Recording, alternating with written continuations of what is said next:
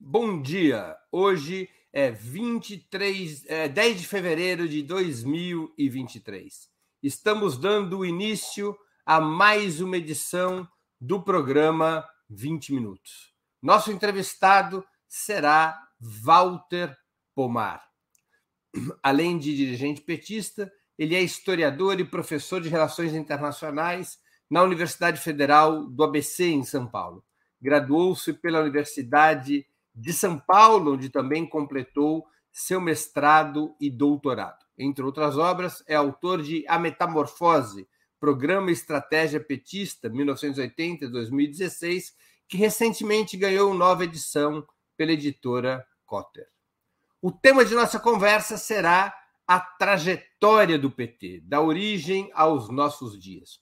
Para quem não sabe ou se esqueceu, a data de fundação do principal partido da esquerda brasileira é 10 de fevereiro de 1980, há exatamente 43 anos.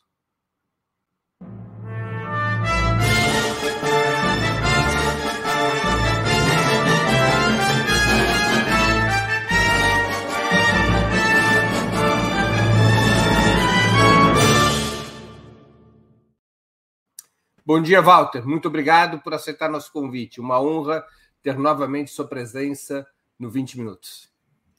Bom dia, Breno. Bom dia quem estiver acompanhando ao vivo essa transmissão ou vier assistir depois. Walter, antes da fundação do PT, mesmo durante a ditadura militar, a principal força da esquerda brasileira era o Partido Comunista Brasileiro, o PCB, liderado por Luiz Carlos Prestes até 1980. Essa legenda junto com o PCdoB e o MR8, apesar das divergências entre si, formavam um campo hegemônico entre as correntes socialistas.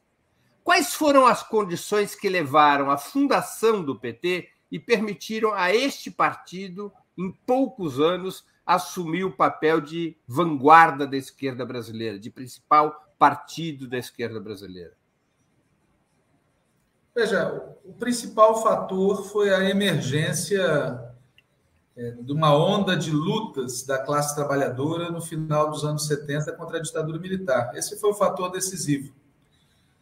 O Partido Comunista Brasileiro, o Partido Comunista do Brasil, o Movimento Revolucionário 8 de Outubro, o trabalhismo de esquerda, essas forças estavam presentes nessa onda de lutas, mas não tiveram influência decisiva. A influência decisiva foi de uma nova vanguarda uma nova vanguarda da classe trabalhadora surgida neste período também, ou seja, na segunda metade dos anos 70. Claro que essa debilidade da influência das forças de esquerda que eu citei era devida à ditadura militar, à repressão e aos erros políticos é, desses agrupamentos. É, muitos deles estavam profundamente debilitados pela repressão e alguns adotaram uma linha política no combate à ditadura, nessa etapa, que era muito defensivista, era muito retrancada, e chegaram, inclusive, a ver com desconfiança essa onda de lutas, como se fosse uma provocação que colocava em risco é, a transição da ditadura para a democracia. Perderam o time. Então, eu entendo que são esses dois elementos. Por um lado, essa onda de lutas, sociais da classe trabalhadora contra a política econômica e contra o governo ditatorial em geral, e por outro lado, essa debilidade que as forças da esquerda pré-existentes tiveram naquele momento. Tudo isso foi facilitado, por fim, por um aspecto que está ligado à ditadura, que foi a decisão de dividir o MDB. Né? A ditadura, preocupada com o crescimento eleitoral do MDB na segunda metade dos anos 70, decidiu é, dividi-lo através de uma autorização para que se formassem novos partidos ou se reconstruíssem alguns dos velhos partidos, através da lei de organização, a LOP, né? a Lei Orgânica dos Partidos Políticos, aprovada em 79. E esse foi o gatilho que permitiu, é, do ponto de vista legal e institucional, a constituição do PT em 1980. Agora, a força que ele teve está ligada aos fatores que eu citei antes. Walter, nos anos 80 havia uma divisão importante na esquerda brasileira sobre como tratar a chamada transição da ditadura à democracia. foi, foi um grande embate entre o PT de um lado e o PCB, o PCdoB e o MR8 de outro lado. Os, os embates foram principalmente em relação ao colégio eleitoral, em 1985, e depois em relação à Constituinte de 1988, para ficarmos apenas em dois episódios mais relevantes. É, este embate ele foi importante para a consolidação do PT como este partido, digamos, de vanguarda na esquerda brasileira, o PT conseguiu construir seu próprio caminho nesses embates? É, nos anos 80, final dos anos 70, primeira metade dos anos 80, principalmente, é, no Partido Comunista Brasileiro, no Partido Comunista do Brasil, no MR8, predominava uma postura de aliança submissa, subalterna com a oposição democrático-burguesa liberal. Ou seja, aceitar que a radicalidade na transição da ditadura para a democracia fosse dada pela burguesia liberal democrática. Os limites eram dados por eles. O PT adotou uma outra política. Adotou uma política de esticar a corda ao máximo, de não aceitar a transição conservadora, não aceitar os limites impostos nem pela ditadura e pela burguesia democrático-liberal. O PT apostou nisso e se isolou em vários momentos do ponto de vista da política institucional. O exemplo maior disso você deu, foi no colégio eleitoral e em seguida na fase final do Congresso Constituinte. O PT demarcou campo, o PT discordou do consenso democrático liberal. E ao fazer isso, paradoxalmente, conseguiu estar à cabeça da insatisfação popular fortíssima naquele momento com os limites daquela transição da ditadura para a democracia. Ou seja, havia no país um ambiente de insatisfação, de luta, de disposição de transformação mais radical. A burguesia liberal, evidentemente, não queria isso. Os partidos da esquerda pré-PT, ao invés de apostarem nessa radicalidade, se conformaram com os limites da burguesia democrático-liberal e o PT fez uma aposta que deu certo. E essa aposta foi esticar a corda, protagonizar seu porta-voz da indignação plebeia, e o resultado foi, em 1989, o PT assumir a liderança é, do campo democrático popular no Brasil, deixando para trás aqueles partidos que haviam escolhido se submeter à hegemonia da burguesia liberal. Walter, a historiadora Isabel Mansur, entre outros estudiosos, afirma que o PT, ainda que não se filiasse à identidade marxista, teria nascido como um partido socialista e revolucionário. Você concorda com essa conclusão? É, primeiro, eu estou de acordo com a premissa né, um compromisso retórico com o marxismo não faz de ninguém revolucionário, não faz de ninguém socialista. Né? A história está cheia de autoproclamados marxistas que não foram nem socialistas nem revolucionários. E a história tem exemplos, aqui na América Latina, o caso mais gritante é o Movimento 26 de Julho, de organizações que, não sendo proclamar, autoproclamadas marxistas, tá certo? cumpriram um papel objetivo de contribuir para uma revolução socialista. Você está então, falando do movimento fato, 26 de julho em Cuba. O movimento 26 de julho em Cuba. Então, de fato, é, o PT, especialmente nos anos 80, sinalizava ou expressava a construção de um marxismo adaptado às condições concretas do país. Esse processo de elaboração de uma teoria própria não se concluiu ele se interrompeu e pode ser que nunca se conclua, mas naqueles anos isso estava em curso. Quando a gente lê as resoluções do partido de 1980 até 1988, a gente percebe isso claramente. Vai se construindo uma análise do desenvolvimento capitalista brasileiro, vai se concluindo a partir dessa análise que o capitalismo do Brasil ele havia atingido um determinado estágio que tornava possível superá-lo por uma via revolucionária e socialista, que teria que, entretanto, dar conta das famosas tarefas não concluídas da Revolução Burguesa num país periférico como o nosso. Isso está descrito nas resoluções de maneira muito assumida, muito explícita. Claro, com a confusão inevitável de um partido plural, de um partido heterodoxo e de um partido de massas. Mas o PT, naquele momento, expressava, sim, é, ou se empenhava, sim, na construção de uma interpretação, uma análise concreta da realidade concreta brasileira. Era mais marxista, deste ponto de vista, do que muitos autoproclamados marxistas. O PT, desde o início, ele manteve um modelo político organizacional bastante diferente da tradição leninista. Aceitava a existência de frações internas, não incorporava o centralismo democrático como seu método de funcionamento e assim por diante. Na antiga discussão, que era muito comum na esquerda há algumas décadas atrás, entre partido de massas e partido de quadros, como é você caracterizaria o perfil organizativo do PT? O PT nasce e se desenvolve como que tipo de partido? Veja, o, PT, do ponto de vista da sua forma, ele lembra muito os partidos social-democratas do século XIX, naqueles países onde a social-democracia havia sido a principal força de massas do movimento socialista. É o caso da Alemanha, por exemplo. Era um partido social-democrata, de massas, organizado com uma estrutura de quadros e autoproclamado fiel às orientações do Marx e de um outro cidadão chamado La Salle, que muita gente se esquece, mas que é o que ajuda a explicar boa parte do que vai acontecer com a social-democracia alemã depois. Então, o PT, ele na sua origem, lembra muito esses partidos, com a diferença de que aqui não é Europa, aqui é a América Latina. Então, há uma série de características no nosso capitalismo, na nossa sociedade, que dão outra pegada para aquilo que a gente é, elaborou aqui. Agora, o que acontece? Naquele momento, o Partido dos Trabalhadores dispunha do que a gente pode chamar, numa linguagem antiga, de uma coluna de quadros muito grande.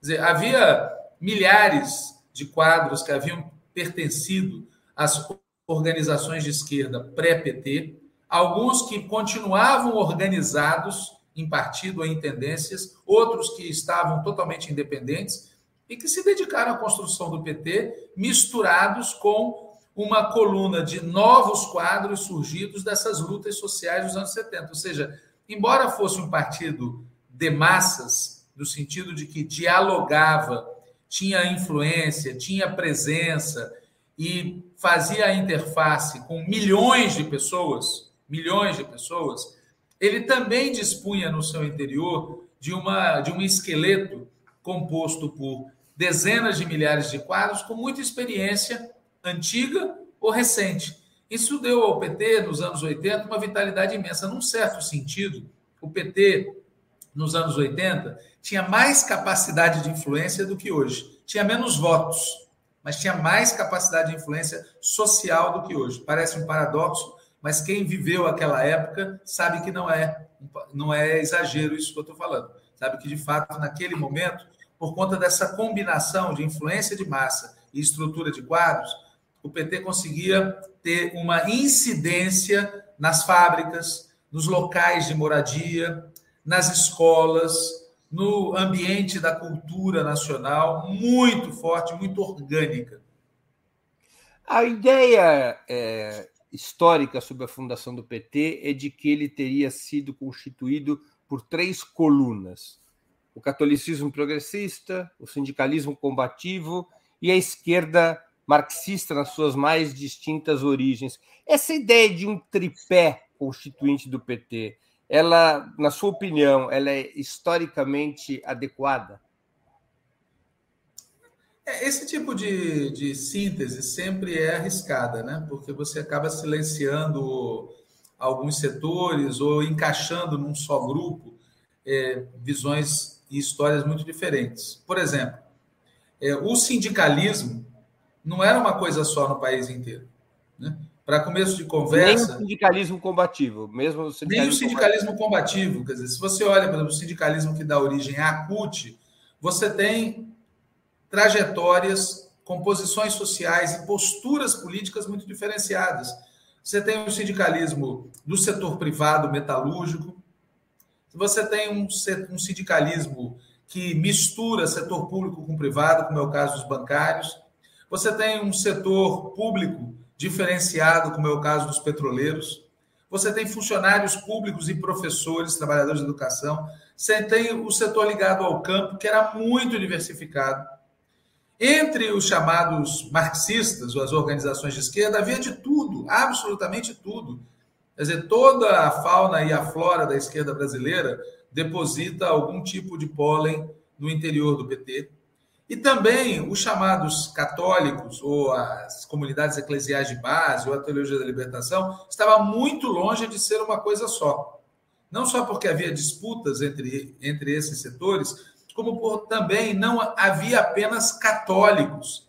Né? Havia muitos evangélicos ligados, é, protestantes, para usar a expressão adequada, que também participaram. Então, e ademais, é bom lembrar que havia setores que eram provenientes de uma esquerda não marxista, não revolucionária e de militância tradicional. Figuras como Eduardo Suplicy, por exemplo.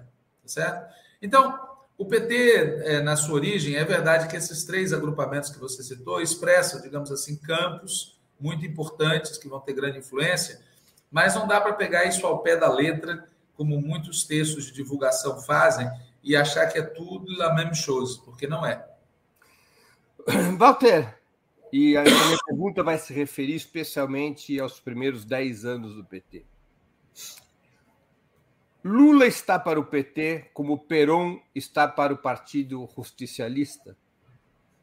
O Lula, o PT é um partido para um grande líder?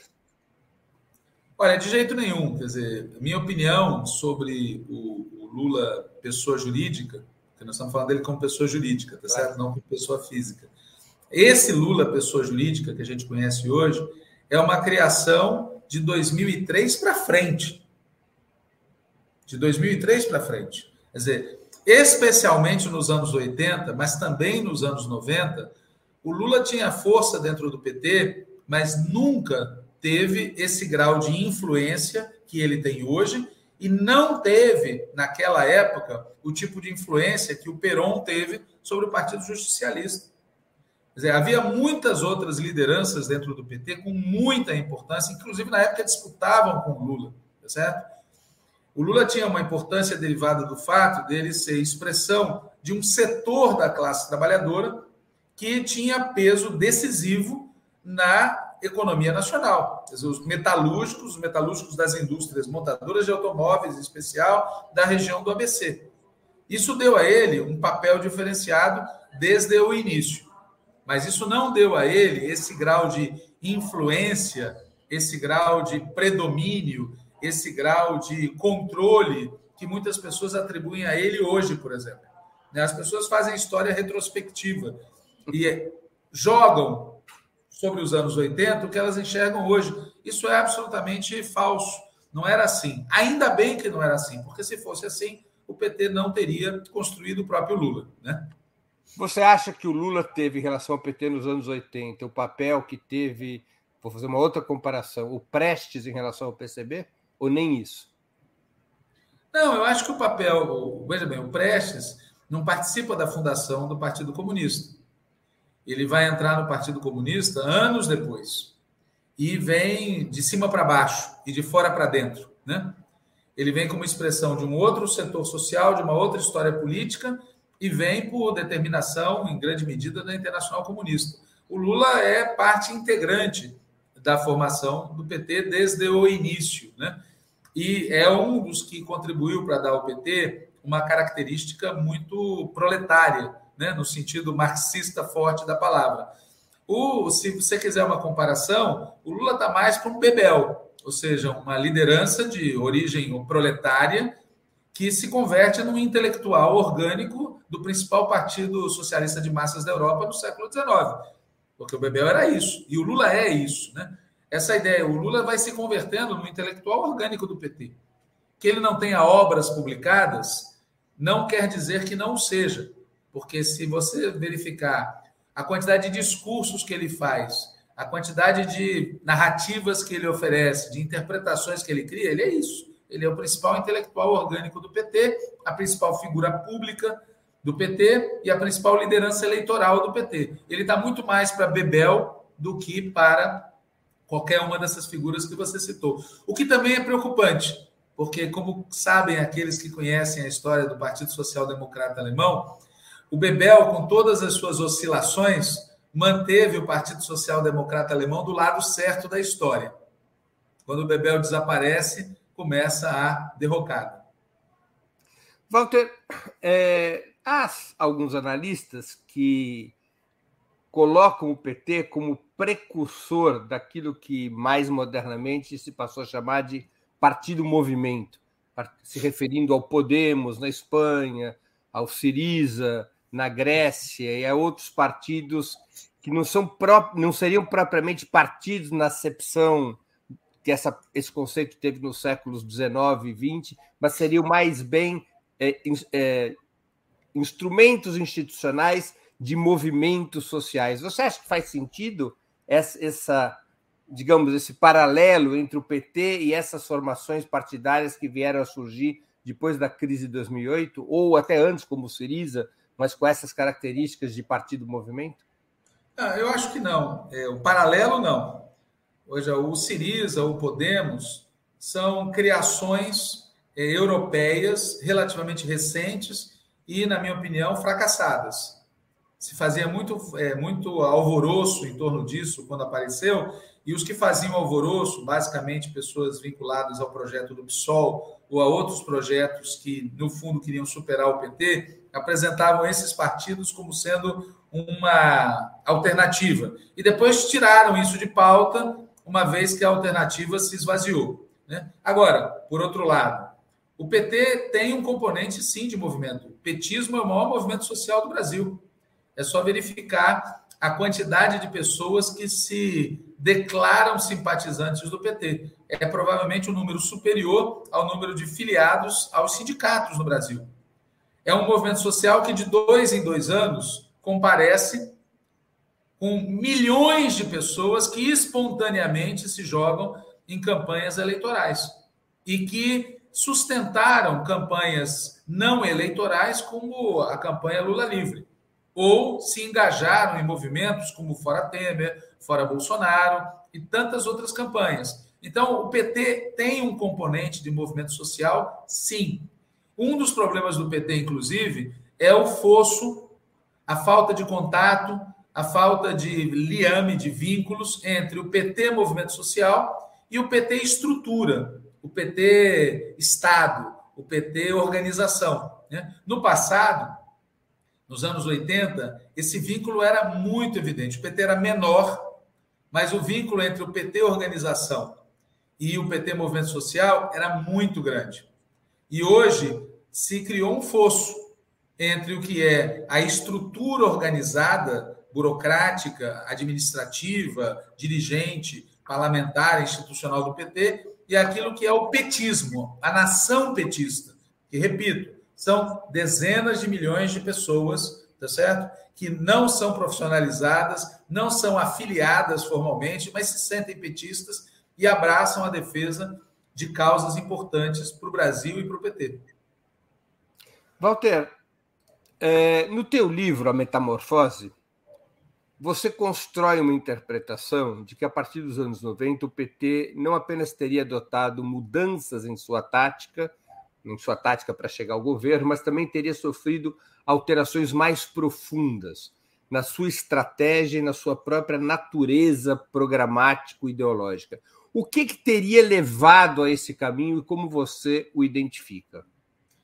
Bom, o, o elemento essencial, na minha opinião, que explica o que ocorre com o PT a partir dos anos 90, é a desindustrialização do país causada pelo neoliberalismo.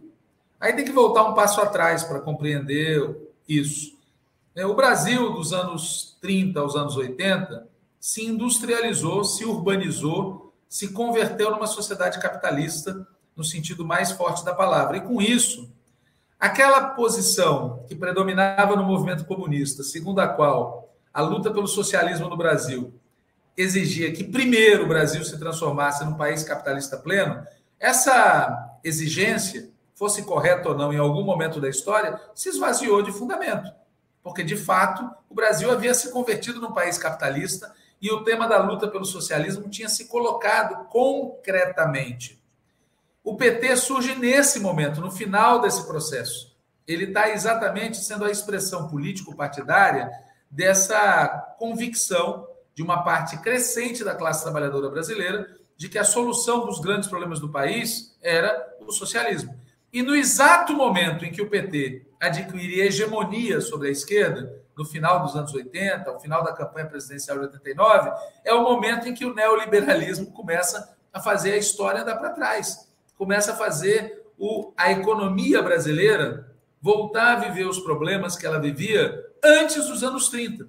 Então o PT ele adquire sua máxima hegemonia, seu máximo protagonismo, é, carregando uma ideia cuja base material se enfraquece logo em seguida. E o PT é chamado a dirigir o campo democrático popular na luta contra o neoliberalismo, na luta contra o retrocesso, na luta contra aquilo que estava sendo deixado para trás. E o resultado é que cresce dentro do PT a ideia de mudar o papel histórico do partido. O partido deveria deixar de ser, na opinião dessas pessoas, não o partido que luta pelo socialismo, contra o capitalismo e pelo socialismo, mas sim o partido que luta contra o neoliberalismo por um desenvolvimento capitalista nacional. É, essa é a base de fundo, na minha opinião, de todo o resto. Porque as consequências derivadas disso, na tática, na estratégia, no funcionamento do partido, vão se verificar durante os anos 90 e na, nesse período mais recente. Qual foi o papel do colapso do socialismo na União Soviética e do próprio campo socialista na Europa para essa metamorfose que você identifica é, como tendo sua causa principal na alteração da base socioeconômica do país? Veja, a, a ofensiva neoliberal não foi uma ofensiva é, só na América Latina, só contra os países periféricos ou contra as experiências do estado de bem-estar social é, europeu. Né? A gente chama de ofensiva neoliberal, mas o que nós estamos falando, no fundo, é do contra-ataque da ordem capitalista ao, que inicia ao longo dos anos 70 e que prossegue nos anos 80 e nos anos 90, contra tudo aquilo que havia colocado o capitalismo na defensiva. O processo de libertação das colônias, o processo de desenvolvimento é, nos países periféricos, o processo de social-democratização na Europa e as experiências socialistas, lideradas pela União Soviética. Então, a onda neoliberal, o neoliberalismo, a ofensiva neoliberal, é o nome que a gente dá, no fundo, para o contra-ataque do capital contra essas quatro dimensões que, de alguma maneira, enfrentaram o capitalismo e o imperialismo pós-Segunda Guerra Mundial. Né? As independências, repito, o desenvolvimento, a social-democracia e o socialismo. E a crise do socialismo soviético, do ponto de vista ideológico, foi a que mais afetou. Porque Mesmo ela não tendo vínculos. Mesmo tendo vínculos. Quer dizer, isso você viveu, eu vivi, é, intensamente nesse período. Quer dizer, é, a, o, o argumento segundo o qual, veja, para voltar ao meu exemplo anterior, durante décadas, o movimento comunista aqui no Brasil não lutou diretamente pelo socialismo, mas sim pelo desenvolvimento de um capitalismo nacional, mas tendo como horizonte a superação do capitalismo. Isso permitiu que o movimento comunista sustentasse uma política que, no curto prazo, era fortalecer seus inimigos, mas apesar de tudo mantinha uma perspectiva de longo prazo que fez do comunismo brasileiro uma força muito influente. Pois bem, no caso, quando dentro do PT se fortalece a posição de mudar o objetivo estratégico do partido, para que o partido deixasse de ser um partido que luta contra o capitalismo e pelo socialismo e passasse a ser um partido que luta contra o neoliberalismo por um país capitalista desenvolvido, quando o PT está fazendo essa transição, uma parte do PT está fazendo essa transição, a crise do socialismo soviético enfraquece dentro do PT, tanto aqueles que defendiam que se continuasse lutando diretamente pelo socialismo, quanto aqueles que diziam, ok, a realidade mudou, vamos rebaixar o nosso programa mínimo, mas vamos manter o nosso programa máximo. E o efeito disso foi destrutivo, porque um dos elementos de coesão de um partido de trabalhadores e de trabalhadoras é a luta contra a ordem do capital, é a luta contra a exploração, é a luta por uma alternativa sistêmica. E quando essa alternativa se enfraquece, todo o resto é contaminado. Para usar aquela expressão clássica, se Deus não existe, tudo é permitido. Se não é pelo socialismo que a gente luta, qualquer bom acordo serve, qualquer mau acordo vai também. Qualquer porcaria é aceitável e vendida como uma mudança expressiva. Walter, críticos que se reivindicam à esquerda do PT, e às vezes até mesmo alguns que estão à direita do PT, costumam afirmar que desde a sua origem o partido teria sido social-democrata ou teria eventualmente se convertido a essa concepção. Muitos, aliás, recorrem ao conceito de transformismo, cunhado pelo italiano Antonio Gramsci, para identificar partidos que nascem com espírito de cisão, aquela expressão do Georges Sorel que o Gramsci recupera, de ruptura com a ordem, mas acabam se convertendo em um partido da ordem. Sob o teu ponto de vista, esse conceito se aplica ao PT? O PT viveu o transformismo. O PT era, sempre foi ou se transformou em um partido de tipo social-democrata? Veja, eu acho que a categoria social-democrata ela é uma categoria que faz pleno sentido na Europa, porque ela expressa um acordo entre uma parte da classe trabalhadora e uma parte da classe dominante em condições de vigência do imperialismo, ou seja, em locais onde a classe dominante tem o que oferecer para a sua classe trabalhadora, oferecer o que? Ganhos derivados da exploração da periferia. Aqui no Brasil, na América Latina, no mundo periférico, social-democracia nesse sentido é inviável, porque a burguesia brasileira, ou a burguesia argentina, ou a burguesia chilena não é imperialista ela não tem como oferecer um acordo social-democrata no sentido europeu da palavra. Então, eu acho que a aplicação desse termo sempre gera confusão. Basta dizer que o partido que se autoproclama social-democrata aqui no nosso país é um partido neoliberal desde a origem, o PSDB. Então, primeiro eu queria chamar a atenção para a dificuldade de utilizar esse termo. Em segundo lugar, o grau de integração do PT à ordem é relativo. É muito relativo. Haja visto o que aconteceu no Brasil de 2016 a 2022. Ou seja, há sim um movimento de integração? Claro que há. Aliás, eu não sei qual partido, vivendo em condições de legalidade, como o PT vive, tá certo? Em ambiente de crise do socialismo e ofensiva neoliberal, não sofreria esse tipo de pressão. O impressionante não é a existência desse tipo de pressão. O impressionante é que, apesar desse tipo de pressão, o PT revele uma vitalidade tão grande que permita a ele incomodar setores poderosos da classe dominante, a tal ponto que fazem coisas como fizeram do golpe de 2016, a condenação, prisão e interdição do Lula, a, a ofensiva anticomunista que é dirigida contra o PT. Então, eu acho que é apressado, né? Essas decretações da morte do PT são apressadas para fazer blague, tá certo? Há sintomas que sobre eles eu falo nesse livro que você citou, desde 2006, de metamorfose, tá certo? Essa metamorfose vem se aprofundando, mas não considero que seja possível dizer que isso se concluiu, tá certo? O que é possível dizer é que, como em qualquer partido de certa idade, e nós já somos um partido de 43 anos, há pressões de todos os tipos, cores e sabores. E o que vai ser decisivo, na minha opinião, não é um decreto, é um categórico de algum teórico ou de algum adversário do PT. O que vai ser decisivo é saber se ainda existe energia na classe trabalhadora brasileira vinculada ao petismo, que é 30% da nossa população, se há energia para radicalizar a pressão se há energia para mobilizar por transformações no nosso país. Se não houvesse energia, se a dinâmica que predominar for exclusivamente ou essencialmente institucional, esse processo de metamorfose, de transformismo vai ter curso. E algum dia a gente vai acordar, vai se olhar no espelho e não vai se reconhecer. Mas não acho que isso tenha se concluído.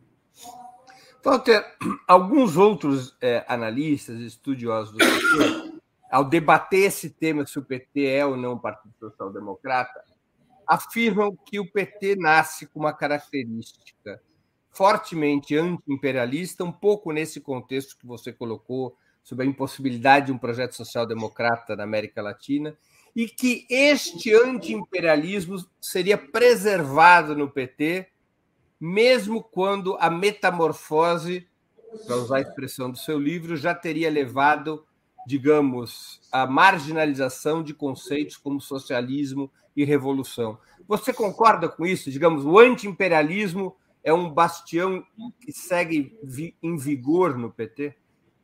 Então, eu, de novo, eu tenho muita dificuldade com essas análises é, conclusivas. É, eu falo aqui numa dupla condição. Eu sou dirigente do PT, sou militante do PT, estou convencido da necessidade de investir energias na disputa de rumos do PT e, ao mesmo tempo, falo na condição de quem está analisando um fenômeno, tá certo? Com as ferramentas conceituais que eu aprendi a usar.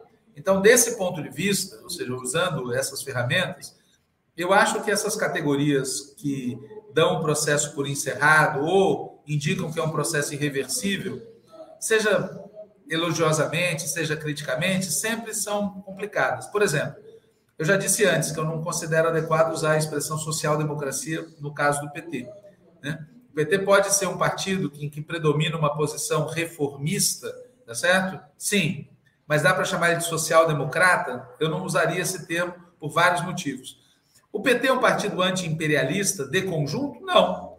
Existem amplos setores dentro do PT que são fortemente anti-imperialistas, latino-americanistas, que defendem a soberania nacional de maneira muito firme. Agora, não é todo o PT que é anti-imperialista, no sentido com o qual nós aprendemos a utilizar essa palavra.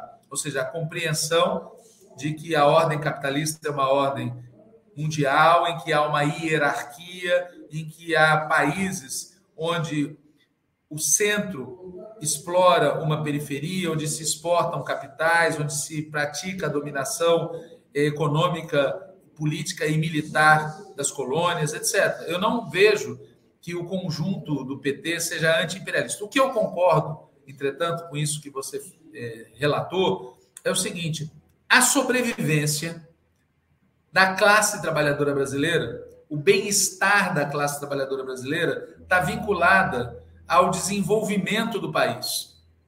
E o desenvolvimento do país só é possível entrando em choque, em maior ou menor medida, com a ordem dirigida pelos Estados Unidos. É por isso que, por exemplo, o Lula, que não é uma figura que se autoproclama anti-imperialista, é obrigado ou faz de bom grado, cada um é escolha, tá certo? Ah, dizer assim não, até aqui, ok, mas ali eu não vou. Armas para a Ucrânia? Pardon, não. E assim vai.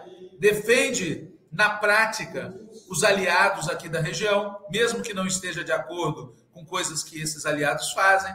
Portanto, é a tradução prática da percepção de que só tem lugar ao sol para a nossa classe trabalhadora se mudar o lugar do Brasil no mundo. E só muda o lugar do Brasil no mundo se a ordem mundial mudar.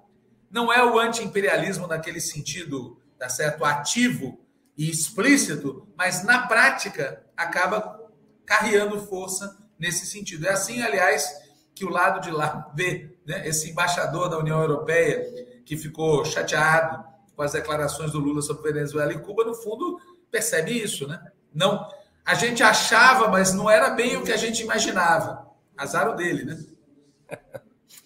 Antes de continuarmos, eu queria que vocês contribuam financeiramente com a Opera Mundi. Há seis formas de fazê-lo.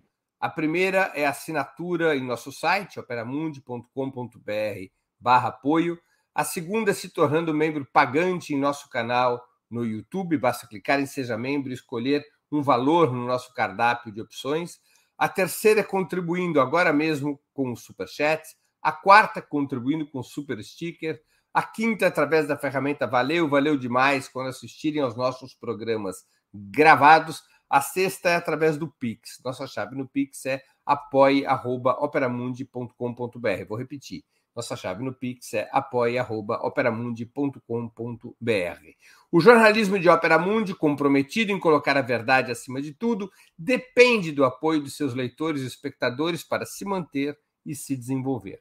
Escolha uma das formas de contribuição e se engaje na batalha democrática de fortalecer a imprensa independente, na batalha democrática de fortalecer a Opera Mundi. E eu queria aproveitar para contar uma novidade. Nós temos um grande brinde pronto para todos os assinantes do site e membros pagantes do canal de Opera Mundi no YouTube. Quem já é assinante ou membro, ou novos assinantes e membros a partir de hoje, receberão no dia 24 de fevereiro um link exclusivo que dará acesso ao curso Contando Histórias, PT 43 anos de luta, por Walter Pomar. São seis episódios absolutamente imperdíveis, cobrindo a trajetória do PT, desde a sua fundação até os dias de hoje. Trata-se de uma coprodução entre Ópera Mundi e a ELAP, Escola Latino-Americana de História e Política. O primeiro episódio já estará disponível apenas para assinantes e membros pagantes do canal no dia 13 de fevereiro, na próxima segunda-feira. Eu vou pedir à produção do programa que coloque na tela um trailer do curso que eh, nós estaremos fornecendo aos nossos assinantes e aos membros pagantes do canal. O curso Contando Histórias, PT 43 anos de luta, em seis episódios, por Walter Pomar. Olá, meu nome é Walter Pomar eu sou professor da Universidade Federal do ABC e integro o Diretório Nacional do Partido dos Trabalhadores. Mas eu estou aqui na condição de contador de histórias. Vou contar a história do Partido dos Trabalhadores, seu nascimento em fevereiro de 1980 até os dias de hoje. Como parte dessa história, eu falarei do funcionamento interno do PT, inclusive das famosas tendências petistas. E, óbvio, também discutirei os desafios presentes e futuros do partido, a começar pelas possibilidades e riscos do terceiro mandato do presidente Lula, iniciado no dia 1 de janeiro de 2023.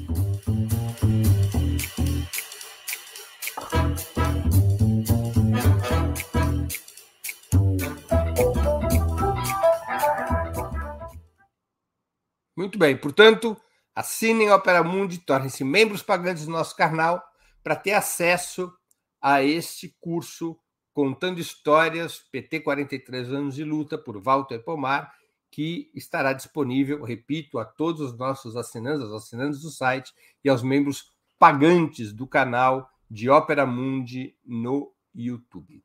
Walter, você critica no seu livro A Metamorfose a orientação política de centro-esquerda que foi adotada a partir de meados dos anos 90.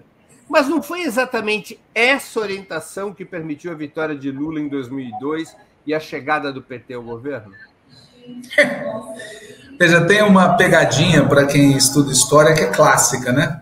As coisas aconteceram como elas aconteceram. Então, óbvio que a resposta à tua pergunta é, claro, foi com esta política que o PT ganhou as eleições. A pergunta que poderia ser feita é outra. É se com outra política o PT poderia ter ganho as eleições e ter conseguido fazer um governo mais transformador. Porque tem esse detalhe, né? A gente chegou ao governo e durante três mandatos inteiros e um que foi interrompido pelo golpe, a gente não conseguiu destruir as casamatas do poder da classe dominante. A gente conseguiu ganhar quatro eleições presidenciais seguidas e não conseguimos impedir um golpe. E o grande problema é esse, né? Da política. Da política. Então, primeiro problema. Segundo problema, a gente fez políticas públicas ao longo de três mandatos inteiros e um interrompido, políticas públicas que, na média, melhoraram bastante a vida do povo, poderiam ter melhorado mais, mas tiveram efeito positivo sobre a vida do povo. Porém, não fizemos reformas estruturais no nosso país. Então, o preço daquela política que conduziu à vitória de 2002 foi pago em seguida. Por um lado, nós não conseguimos destruir as casamatas de poder da classe dominante, e por outro lado, a gente não conseguiu fazer reformas estruturais. E detalhe, não é que nós tentamos e não conseguimos. Nós não tentamos, porque o desdobramento prático daquela política foi abandonar a luta pelo poder, foi se conformar com a luta por ser governo e fazer mudanças dentro da ordem, como gosta de dizer o genuíno. Eu acho que era possível ter adotado uma política diferente nos anos 90, que preservasse a nossa capacidade de disputa eleitoral, que nos permitisse chegar ao governo nacional, mas que preservasse a disposição de realizar reformas estruturais, tanto no plano da política quanto no plano da economia e da sociedade. Esse, para mim, é o ponto. E ele está reposto hoje. Porque, veja, nós sofremos um golpe que foi contra os nossos êxitos, mas que foi vitorioso graças às nossas debilidades. Agora nós conseguimos ganhar de novo. A pergunta é: nós vamos repetir o mesmo percurso? Ou seja, vamos governar sem desmontar as casamatas de poder da classe dominante? Vamos fazer políticas públicas sem realizar reformas estruturais? Porque se nós fizermos de novo o mesmo que fizemos antes, alguém acha que o desfecho será qualitativamente diferente? Com base no quê? Esse é o ponto, na minha opinião. Você aponta essa virada política de centro-esquerda do PT a partir de meados dos anos 90. Pouco depois, o PT chegaria pela primeira vez ao governo da República e lá permaneceria por um bom tempo. Como é que o ciclo de 13 anos no governo entre 2003 e 2016, quase 13 anos, afetou a linha política e organização do PT? Não, primeiro, uma, uma, digamos assim, uma correção. É, o PT ele vive uma luta interna muito dura entre 1990 e 1995. Foram cinco anos de disputa para, ao final, prevalecer essa política de centro-esquerda. Essa política de centro-esquerda Demora sete anos até que você tenha vitória na eleição presidencial de 2002, certo? Não foi fácil essa vitória. Não é que foi um passeio, foi duríssima. Mesmo no momento em 2002, quando se lança a carta aos brasileiros, se sinaliza, inclusive, a disposição de negociar com capital financeiro, ainda assim, a disputa presidencial vai ao segundo turno. E durante todas as nossas vitórias, a disputa sempre foi ao segundo turno, mostrando que, por mais que a gente faça gestos, o lado de lá não quer nem mesmo uma esquerda moderada na presidência da República. Essa é a primeira observação. A segunda observação é: a nossa chegada ao governo aprofunda, na minha opinião, e inclusive em alguns casos muda de qualidade, a política de centro-esquerda. A política de centro-esquerda de 95 a 2002 tinha como lógica uma ideia desenvolvimentista, uma ideia de chegar ao governo do país e retomar o projeto de desenvolvimento nacional, enfrentando o capital financeiro. É o que está no programa de Olinda, de 2001, escrito pelo companheiro Celso Daniel. Era uma ruptura com o neoliberalismo. A chegada à presidência da República abre, num primeiro momento, a hegemonia de um upgrade nessa linha de centro-esquerda, um upgrade palocista, que era uma aliança com capital financeiro. Então, nós perdemos de 2003 a 2005 três anos, 2003, 2004, 2005, foram perdidos por culpa desse upgrade. Quando a gente retoma com inflexões e com concessões a Carta de Olinda em 2006, aí começa o governo Lula, de que muitos de nós temos saudade, porque era um momento de crescimento. Só que aí vem o segundo problema, tá certo? Diante da crise de 2008, os efeitos dessa segunda etapa do governo Lula, ou seja, da etapa pós-Palocci, os efeitos foram muito positivos. O Brasil aguentou o tranco da crise de 2008. E aí prevaleceu a ideia equivocada de que em time que está ganhando não se mexe. E ao invés de nós aproveitarmos a popularidade acumulada para dar um salto e enfrentar a hegemonia do capital financeiro do agronegócio, predominou uma política, entre aspas, de continuismo em relação ao que se fez no segundo mandato, e o efeito que nós vimos foi ruim. Na minha opinião, esse foi o efeito na política. O efeito na organização, entretanto, é que é mais desastroso. Quer dizer, a nossa chegada ao governo afetou profundamente a vida interna do PT. Houve um reforço de todas as tendências que já vinham de antes de institucionalização da vida partidária, de transferência do poder do partido, das suas bases para os governos e os para os portadores de mandatos. E esse é um problema que se arrasta até hoje e que, se não for resolvido, o PT se transformará num partido cada vez mais tradicional, um partido que é governado por aqueles que foram eleitos para exercer cargos no parlamento ou no executivo. Um partido com as características do PT precisa ter uma vida própria, autônoma em relação ao Estado.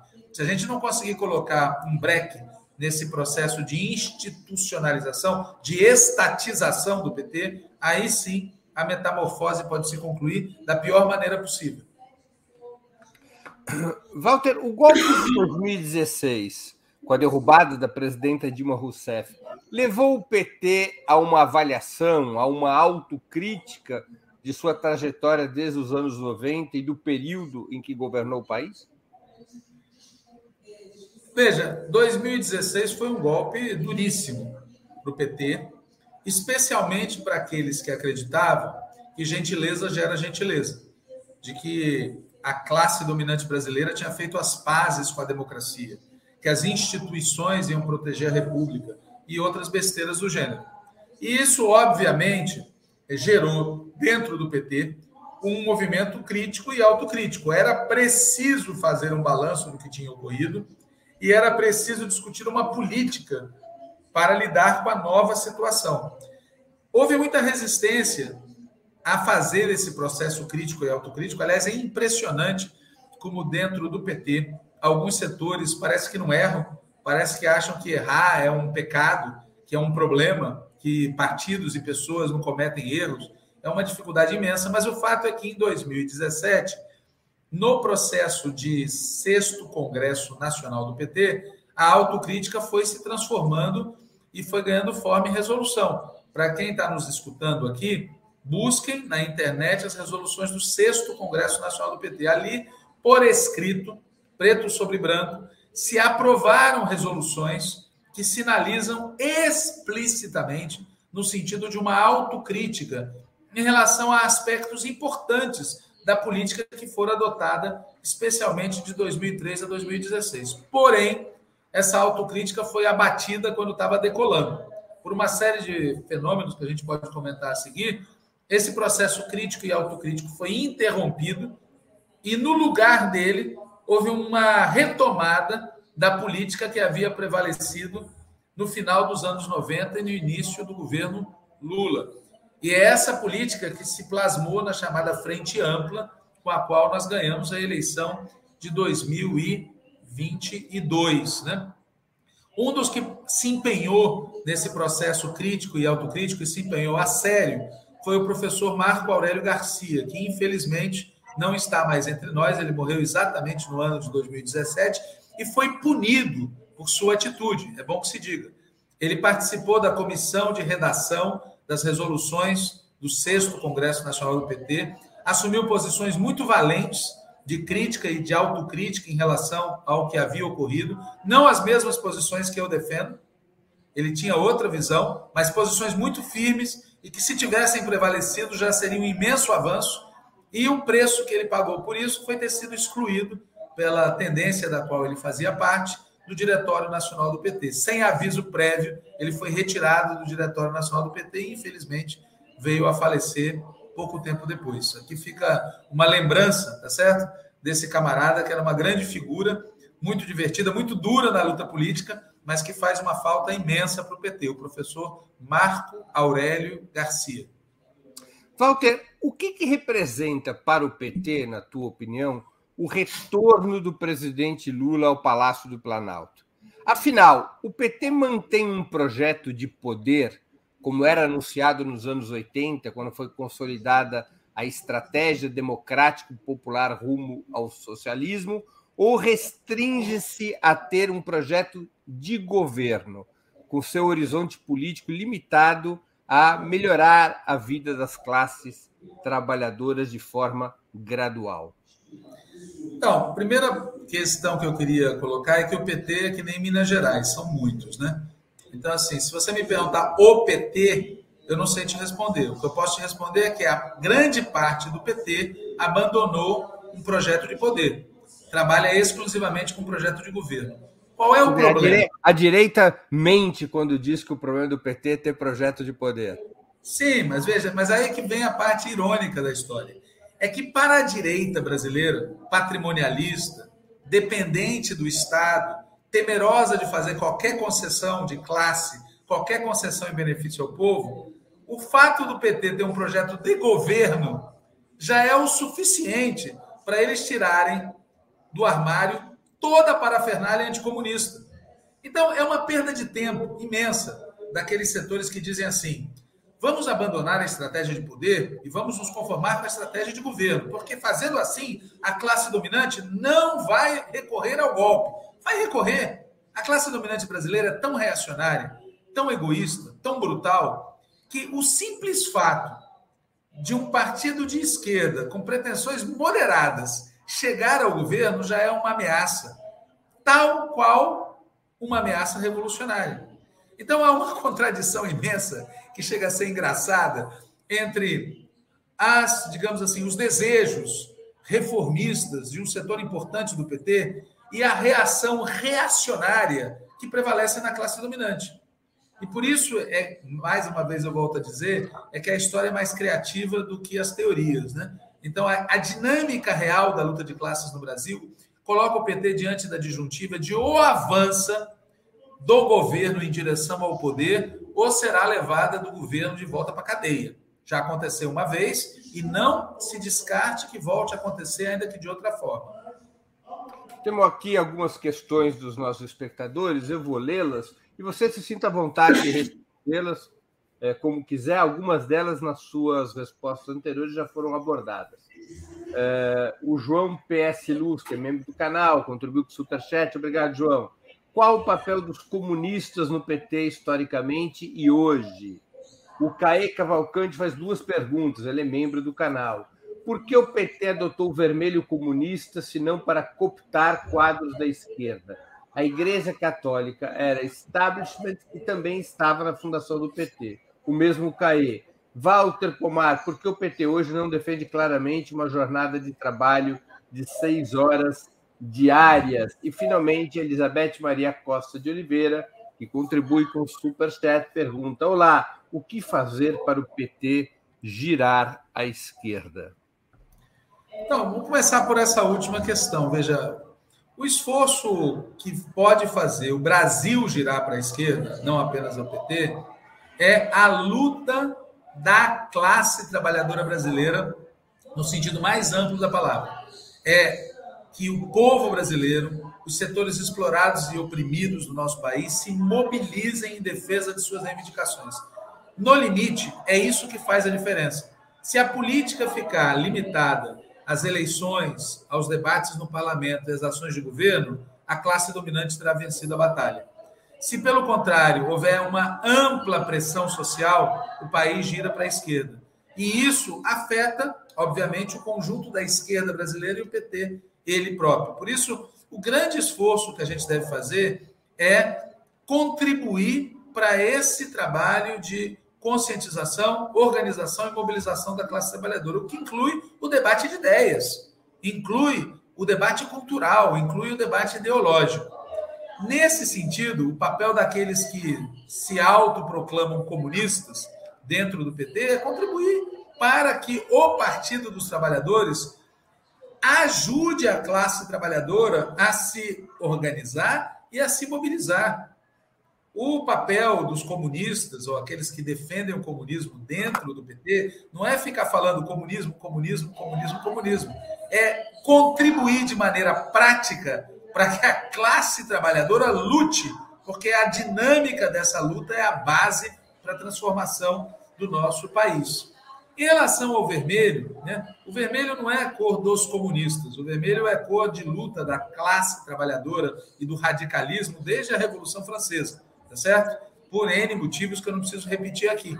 Então, os comunistas, os anarquistas, os socialistas, outros setores colocam o vermelho nas suas bandeiras, às vezes fazem da sua bandeira o vermelho mais alguma cor ou só o vermelho, porque isso é da nossa história, da nossa tradição, é um dos símbolos da nossa tradição. A Igreja Católica são muitas também. Quer dizer, nos anos 50, 60 e 70, a Igreja Católica viveu um terremoto no mundo inteiro, em especial na América Latina, em particular no Brasil. Basta lembrar quantos católicos fizeram parte da luta armada em vários países da América Latina e Caribe, tá certo? Portanto, embora a igreja enquanto tal seja parte do establishment, os católicos que se integraram na formação do PT e de outras organizações de esquerda, muitas vezes eram não apenas revolucionários e socialistas, como também diziam e, de fato, buscavam adotar o marxismo, o materialismo histórico nas suas análises. É isso que eu diria para responder as perguntas feitas. Walter, é, com esse novo governo Lula, é, diante de uma situação de enfrentamento à extrema-direita, muitos chegam a afirmar que, é, ao se formar uma frente ampla que isola essa extrema-direita, um dos ganhos dessa frente ampla era, é que ela neutraliza a vocação golpista dos setores liberais da burguesia, que lideraram o golpe de 2016 e, portanto, garantiria uma estabilidade democrática ao país. O governo Lula, afinal, está mais blindado contra a possibilidade golpista do que o governo Dilma estava em 2016? Então, eu acho essas análises politicistas, ou seja, elas observam o que acontece na superfície da política e elas desconsideram o que acontece abaixo da superfície, na sociedade, na economia e no mundo. Para começo de conversa, nós estamos nas portas de um conflito mundial de escala é, não vista nas últimas décadas. Vamos colocar isso no devido lugar, tá certo? As pessoas estão discutindo a política aqui no Brasil como se nós não estivéssemos tendo uma guerra, que alguns já falam, já é a Terceira Guerra Mundial. Segundo ponto, o grau de crise estrutural na economia brasileira é brutal. Então, o elemento que explica o golpismo na história do Brasil, a interferência é, das ditaduras na história do Brasil, tem a ver com a dinâmica econômica e social do Brasil. Como fazer para o país crescer, se desenvolver, se tornar capitalista, se integrar ao mundo nas condições históricas do nosso país. Por isso, o fator crise não vem da má vontade ou da agressividade da burguesia liberal, da extrema-direita, ou do revolucionarismo de um setor da esquerda. O fundo da crise tem a ver com a dinâmica econômica nacional. O fato de que o Brasil viveu décadas de industrialização, agora viveu décadas de desindustrialização e tem um descompasso de fundo.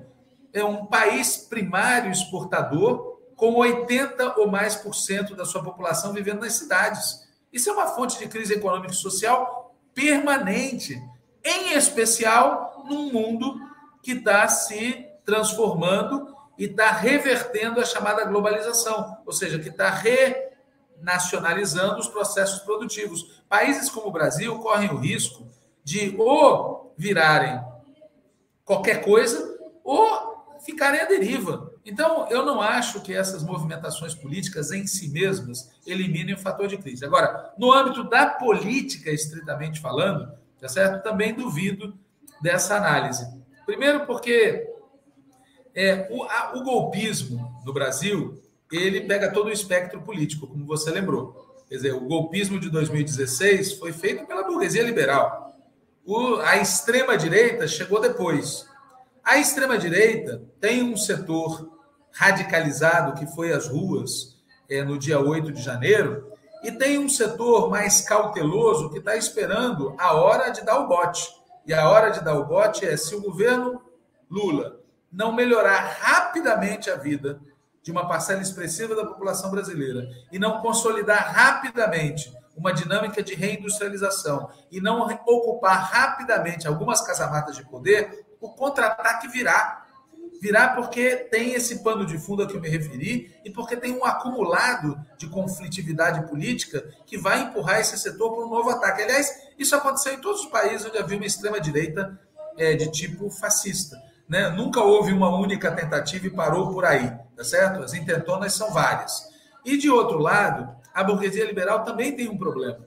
A burguesia liberal tem esse problema que ela está percebendo. Quer dizer, ela esperava, certamente, como o Armínio Fraga disse publicamente, tá certo? Que o Lula, em particular, fosse mais light.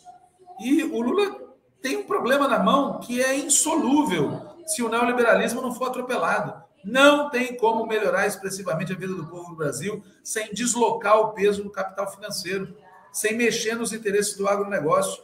Então, eu não vejo saída para a crise brasileira sem uma derrota mais ampla de um lado ou de outro. E, portanto, não vai ter estabilização. Essa é minha, o meu resumo. Tá certo? Não vejo... as condições estruturais internas e internacionais hoje não são, na sua opinião, para tempos de paz. São para tempos de guerra. De jeito nenhum. A gente brinca com essa expressão, mas a gente, desde 2015, né, pelo menos o setor que eu expresso dentro do PT, a gente vem falando: vivemos em tempos de guerra, por razões internacionais e nacionais. E a gente segue em tempos de guerra. A ideia que muita gente verbalizou, ah, no primeiro turno, ou no segundo turno, ou no dia da posse, acabou, o fantasma foi embora, ele, não, não tem mais problema. Durou até o dia 8 de janeiro.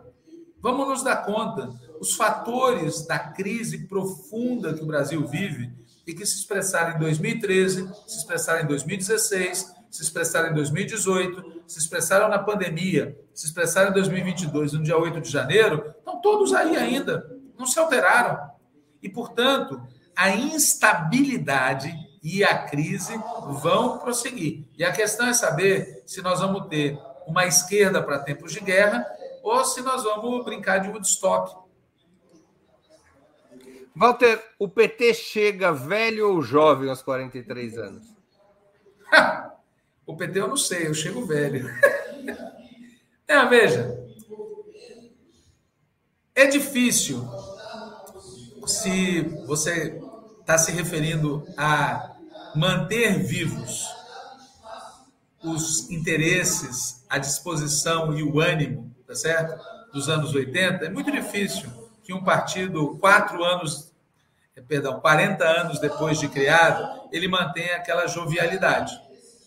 É muito difícil, tá certo? Porque os quadros dirigentes vão envelhecendo, porque certas práticas vão se tornando muito pesadas, porque vai se criando uma burocracia, uma memória, uma certa. Isso tudo é verdade.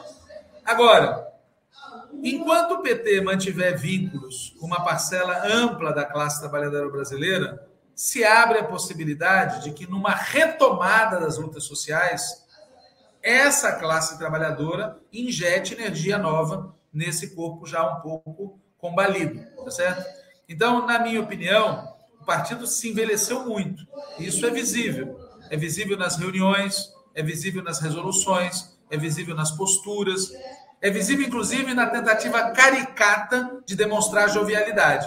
Porque várias vezes a gente percebe isso, uma tentativa caricata de dizer que continuamos jovens. Não, não continuamos jovens. Mas temos vínculos com uma parte importante da classe trabalhadora brasileira, mulheres, jovens, negros e negras, trabalhadores periféricos, moradores das grandes cidades, pessoas que são, na sua esmagadora maioria, jovens e que se se lançarem à luta, se engajarem, podem injetar sangue novo desse corpo velho, tá certo? Agora, o outro lado da medalha é pior. Ou seja, várias organizações que tentaram superar o PT nos últimos anos, todas chegaram à velhice antes mesmo da idade biológica para isso acontecer. Ou seja, quando a gente olha, não vou citar ninguém para não criar confusão a mais, já tenho confusão de sobra, mas se a gente for observar todos, todos os partidos que tentaram superar o PT pela esquerda ao longo dos últimos 43 anos,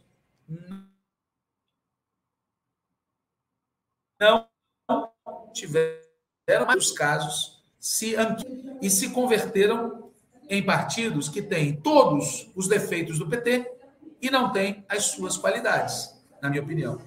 Portanto, não é problema, não é decreto de morte o fato de que o PT chega aos 43 com 43 anos.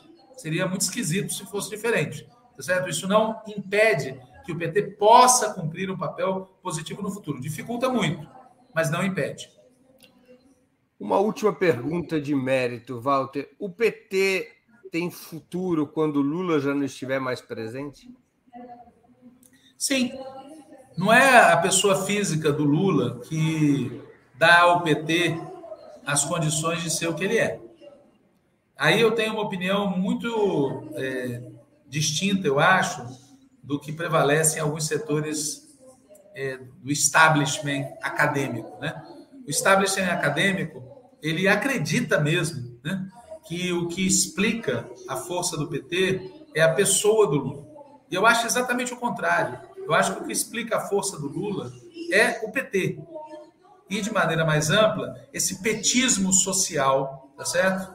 Essas dezenas e dezenas de milhões de trabalhadores e trabalhadoras com consciência de classe. Aliás, se não fosse esse petismo social, Lula estaria preso. Não foi o Supremo Tribunal Federal que o soltou. Foi a força social que ele expressava, que ele simbolizava, que se interessava por ele, tá certo? O PT sofrerá brutalmente no dia que não contar mais com a presença física do Lula, por vários motivos. E um dos motivos é simples: você não cria um personagem como Lula no laboratório. Tem um cidadão cujo nome eu também não vou citar, que vive tentando copiar o jeito de falar do Lula, o jeito de vestir do Lula, as brincadeiras do Lula, e não vai dar certo, porque o Lula é produto de décadas de luta social. Ele é a expressão pública de um movimento político social chamado Partido dos Trabalhadores. Então, não tem como criar outro, tá certo? O que pode substituí-lo é a organização coletiva.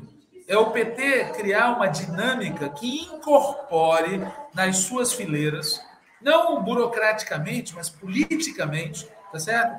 Esse movimento de dezenas de milhões de pessoas. Se o PT, quando não contar mais com o Lula, não tiver conseguido construir essa dinâmica organizativa, aí sim será um grande problema. Mas não por conta do Lula. O problema terá outra origem. E aí eu volto ao ponto: o problema está na capacidade de mobilização e luta da classe trabalhadora brasileira. Se a classe trabalhadora brasileira se mantiver passiva, se limitar a manifestar seu descontentamento com a ordem nas eleições, não fortalecer seus sindicatos, seus movimentos, suas organizações de base, se a gente não conseguir auto-organizar a classe trabalhadora, inclusive no próprio PT e nos demais partidos de esquerda, aí sim o problema virá, mas não é por causa da presença do Lula ou da ausência do Lula. E, aliás, isso já está evidente na fala dele próprio. Se a gente perceber, é o Lula, com todas as qualidades e defeitos que tem, como todos nós temos, uma constante em tudo que ele fala é chamar a atenção para o fato de que o PT precisa cumprir um papel próprio, autônomo. Recentemente ele falou: critiquem o governo. E no fundo o que ele está dizendo, do jeito dele, é: o governo é uma conquista e uma armadilha. Se não houver pressão de baixo para cima e de fora para dentro, vai ser só uma armadilha. Se houver pressão de baixo para cima e de fora para dentro, é uma conquista, é um instrumento, é uma ferramenta. Então, eu não vejo que o PT vá ser golpeado de morte no dia que a gente não contar mais com a presença do companheiro Lula entre nós. O que eu vejo é que existem muitas pessoas dentro do PT, especialmente na sua direção, que adotam uma linha de tal subalternidade, né, e sabugice em relação ao companheiro Lula, tá certo? Que essas pessoas não contribuem, agindo assim, para que o PT esteja em condições de sobreviver por muitas décadas mais, tá certo? Muitas décadas mais. Agora, atenção, e última coisa que eu, que eu te responderia. É muito é, fácil fazer um partido sobreviver décadas. Né? A questão não é a sobrevivência pura e simples da legenda, não é a sobrevivência pura e simples da sigla, não é a sobrevivência pura e simples da burocracia ou da literatura. O grande desafio é fazer sobreviver essa vitalidade antissistêmica que o PT expressava nos anos 80. É isso que me preocupa mais.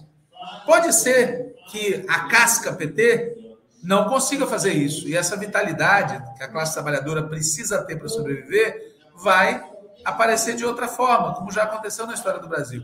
Eu espero que não. Eu espero que não, que dá um trabalho da porra organizar um partido. É um trabalho muito grande. E recomeçar tudo de novo é legal em filme, mas não é legal na vida real. É melhor que a gente consiga revitalizar esse instrumento que a gente construiu nas últimas quatro décadas e fazer com que ele continue cumprindo um papel importante. E eu queria encerrar dizendo isso. Eu tenho o maior orgulho do que a gente fez. Quer dizer, é, o PT, do seu jeito, é o partido mais exitoso que a esquerda brasileira construiu ao longo da sua história. Nesses 43 anos, o PT conseguiu cumprir um papel na história brasileira maior do que outras organizações cumpriram no passado. Isso não nos faz melhores do que essas organizações e não faz nós, indivíduos, superiores a esses indivíduos que militaram antes de nós, que viveram em condições muito mais difíceis. Mas pensando como organização, dizer, o PT conseguiu êxitos muito importantes e a gente tem que se orgulhar disso, mas não devemos nos contentar com isso. O PT não pode ser o partido que tem um grande passado pela frente. O partido tem que ser um partido capaz de construir o futuro. Walter, nós estamos chegando ao final da nossa conversa e eu queria te fazer duas perguntas que eu sempre faço aos nossos convidados e convidadas antes das despedidas. A primeira é qual livro você gostaria de sugerir aos nossos espectadores. A segunda, qual filme ou série poderia indicar a quem nos acompanha? Então, ah,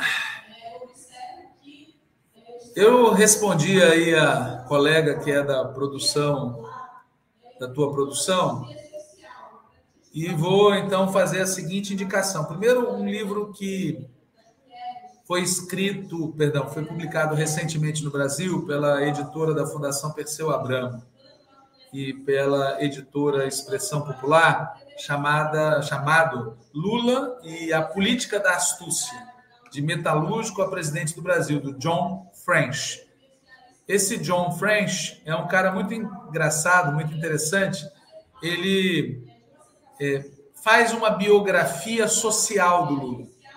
A parte inicial do livro é a melhor. Ele cai um pouco, na minha opinião, de qualidade quando vai chegando nos tempos recentes. Só que isso é meio inevitável para uma obra de historiador, né? Mas a parte inicial é genial, porque ela mostra exatamente como Lula é um produto de sua época, de sua classe, de sua história.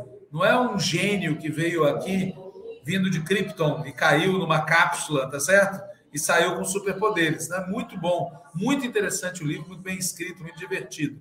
Então, essa é a minha primeira sugestão. E é interessante, especialmente, que os leitores busquem é, a explicação antropológica para a expressão astúcia. Não é um detalhe, tá certo? Essa ideia já aparece em muitos estudos antropológicos, como todas as culturas têm personagens que vivem nos meandros e conseguem se movimentar entre situações diferentes e são personagens exatamente marcados por essa ideia da astúcia, né? Então essa é a minha sugestão de livro, né? A sugestão de filme que eu queria fazer é um filme chamado Narvik, que eu não sei se você, Breno, já assistiu. Né? É um filme que é uma versão romanceada de um episódio real ocorrido em 1940 numa pequena cidade da Noruega, que era um porto pelo qual saía o minério de ferro exportado da Suécia para a Alemanha. É quando a gente se pergunta por que tem tanto nazista na Suécia, Tem que lembrar que a Suécia foi um grande fornecedor de minério de ferro para a Alemanha durante a Segunda Guerra Mundial. E o porto de Narvik, na Noruega, era exatamente o escoadouro disso. E há uma batalha pelo controle dessa cidade, desse porto, entre os nazistas, a Alemanha nazista e as forças aliadas, inclusive tropas norueguesas. E é muito interessante porque, embora seja um filme de guerra, o elemento essencial é o drama de pessoas comuns quando são apanhadas no meio desse tipo de conflito. É muito interessante, porque é um, é, uma, é um filme que não é óbvio, não vou fazer spoiler aqui. É bem interessante ver como é que ele retrata o drama vivido por pessoas é, como nós, quando são apanhadas em momentos de grande conflito mundial e as escolhas que as pessoas são forçadas às vezes a fazer e o preço que elas pagam por isso. É um filme muito bonito, é bem interessante mesmo, daqueles filmes que você termina com vontade de conversar sobre como é que eu agiria se estivesse nessa situação. Então, essas são as minhas duas sugestões. Alguma, indica... Alguma indicação de série? Eu prefiro não fazer indicações de série porque pode pegar mal para minha imagem, porque eu sou muito heterodoxo. Mas eu acabei de assistir uma série no Netflix sobre é, uma série de crimes ocorridos na Espanha durante a pandemia. Mas eu teria que ver aqui para achar rapidamente o nome. Mas eu assisto de tudo. É um pouco perigoso ter indicação minha nesse terreno. Walter, eu queria agradecer muito pelo seu tempo, por essa conversa tão informativa sobre a história do Partido dos Trabalhadores, exatamente no dia em que o partido celebra 43 anos de fundação. Quero também lembrar a nossa audiência que os assinantes de Ópera Mundi e os membros pagantes de nosso canal no YouTube estarão recebendo, os antigos e os novos assinantes estarão recebendo como brinde é, exclusivo, apenas os assinantes, os membros pagantes terão acesso a um curso contando histórias PT 43 anos de luta por Walter Pomar, um curso de seis episódios, uma coprodução entre Ópera Mundi e a Escola Latino-Americana de História e Política. As, as pessoas, os assinantes e membros pagantes estarão recebendo é, a partir da segunda-feira, dia 13, já é o primeiro episódio, e até o dia 24 de fevereiro, o conjunto dos episódios como brinde exatamente por serem assinantes e membros pagantes de nosso canal no YouTube. Walter, muito obrigado mais uma vez pela sua é, presença no 20 Minutos hoje. Legal, eu que agradeço. Eu olhei aqui no meu celular, o nome da série é Infiesto. I-N-F-I-E-S-T-O, vale a pena ver. E só para informar quem está assistindo, o Breno já sabe, eu estou aqui no Acre participando do 41º Congresso do Andes Sindicato Nacional, na sede da UFAC, da Universidade Federal do Acre.